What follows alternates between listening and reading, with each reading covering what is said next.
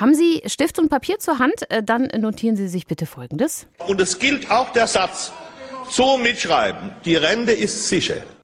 Mitschreiben musste das damals niemand, denn kaum ein politischer Satz hat sich so in die Köpfe der Deutschen eingebrannt wie dieses legendäre Versprechen von Norbert Blüm, dem damaligen Bundesminister für Arbeit und Soziales. Aber ist die Rente tatsächlich noch sicher?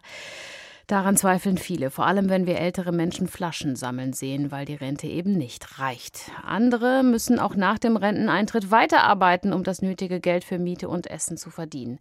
Experten sehen für ganz Deutschland ein steigendes Risiko der Altersarmut und der Ruf nach einer Rentenreform wird entsprechend lauter. Wie heute vor 65 Jahren, als die Rente an das Bruttoeinkommen gekoppelt wurde. Auch die Ampelregierung plant bei der Rente neue Wege zu gehen. Professor Axel Börsch-Supan ist Wirtschaftswissenschaftler am Max-Planck-Institut in München. Er hat schon mehrfach Bundesregierungen in Sachen Rente beraten. Mit ihm habe ich gestern gesprochen. Heute vor 65 Jahren wurde eine Rentenreform beschlossen, die damals als ziemlich radikal galt. Brauchen wir so eine radikale Reform heute wieder? Nee, das glaube ich nicht. Äh, das Rentensystem hat sich bewährt und das wird auch äh, den demografischen Wandel überstehen.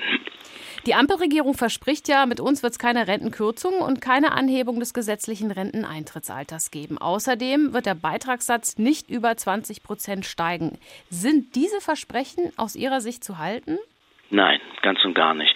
Das liegt einfach daran, dass äh, der Babyboom jetzt in Rente geht. Das heißt, es werden sehr viel mehr Rentner äh, und gleichzeitig haben früher die äh, Babyboomer wenig Kinder geboren. Deswegen gibt es wenig Beitragszahler und da kann man sowas. Sie haben schon vor einem Finanzschock im Rentensystem äh, genau aus diesem Grund äh, gewarnt, nämlich schon 2025, weil genau das dann passiert, was Sie gerade beschrieben haben. Wie kann man denn den Ihrer Meinung nach aufhalten? Naja, man kann die zusätzlichen Kosten einfach gerecht aufteilen, indem die äh, Beiträge langsam steigen, aber auch die Renten nur noch langsam steigen und nicht mehr so schnell steigen, wie sie das in den letzten zehn Jahren gemacht haben. Die FDP hatte im Wahlkampf für eine Aktienrente geworben, ähnlich wie das die Schweden machen. Die wird es bei uns aber nicht geben. Stattdessen plant die Ampel teilweise in eine Kapitaldeckung der gesetzlichen Rentenversicherung einzusteigen. Jetzt sind viele von uns keine Wirtschaftsexperten, mich eingeschlossen. Wie genau funktioniert das und reicht das in Zeiten von Niedrigzinsen eigentlich? Also der große Unterschied zwischen unserem jetzigen Rentensystem ist, dass die junge Generation für die alte Generation die Renten zahlt. Während in einem Kapitaldeckungs System, auf Aktienbasis zum Beispiel, die eigene Generation auch für die eigene Rente anspart. Aber dann sieht man schon, äh, bis die jungen Leute mal äh, so viel Geld zusammen haben, das dauert 40 Jahre. Mhm. Das hilft also für die augenblickliche Politik relativ wenig. Was müsste die Ampelregierung den Bundesbürgern sagen, wenn sie uns reinen Wein einschenken will, was unsere Rente betrifft? Naja, das, was ich eigentlich eben gesagt hatte, dass die Renten nicht mehr ganz so schnell steigen können wie früher, die steigen aber immer noch, ähm, dass aber auch die Beiträge nicht bei 20 Prozent stoppen, sondern auch noch darüber hinausgehen.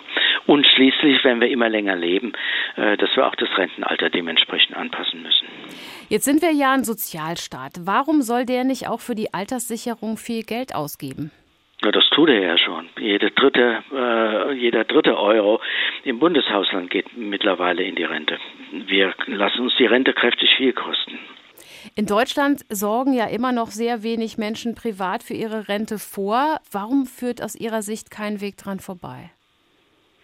Naja, private Vorsorge können sich die Besserverdienenden leisten. Äh, ich denke, man muss die Betriebsrente stärker stärken und äh, auch kleinere Betriebe an der Betriebsrente beteiligen. Sie haben eben schon das Renteneintrittsalter angesprochen. Mein Vater hat früher scherzhaft immer gesagt, ich arbeite bis 90 und dann gehe ich halbtags. Pi mal Daumen, was würden Sie sagen, äh, worauf müssen wir uns einstellen, wenn wir jetzt 2030, 2040 in Rente gehen wollen würden? Wie alt müssen wir dann sein? Ja, das geht relativ langsam. Also Sie können sich ja vielleicht noch daran erinnern, wie wir von der Rente mit 65 auf die Rente mit 67 gegangen sind. Das hat insgesamt fast 25 äh, Jahre gedauert. Und so ähnlich ist es. Äh, alle zwölf Jahre kommt ein Jahr drauf. Also, das geht sehr langsam und gemächlich. Das ist kein Schock.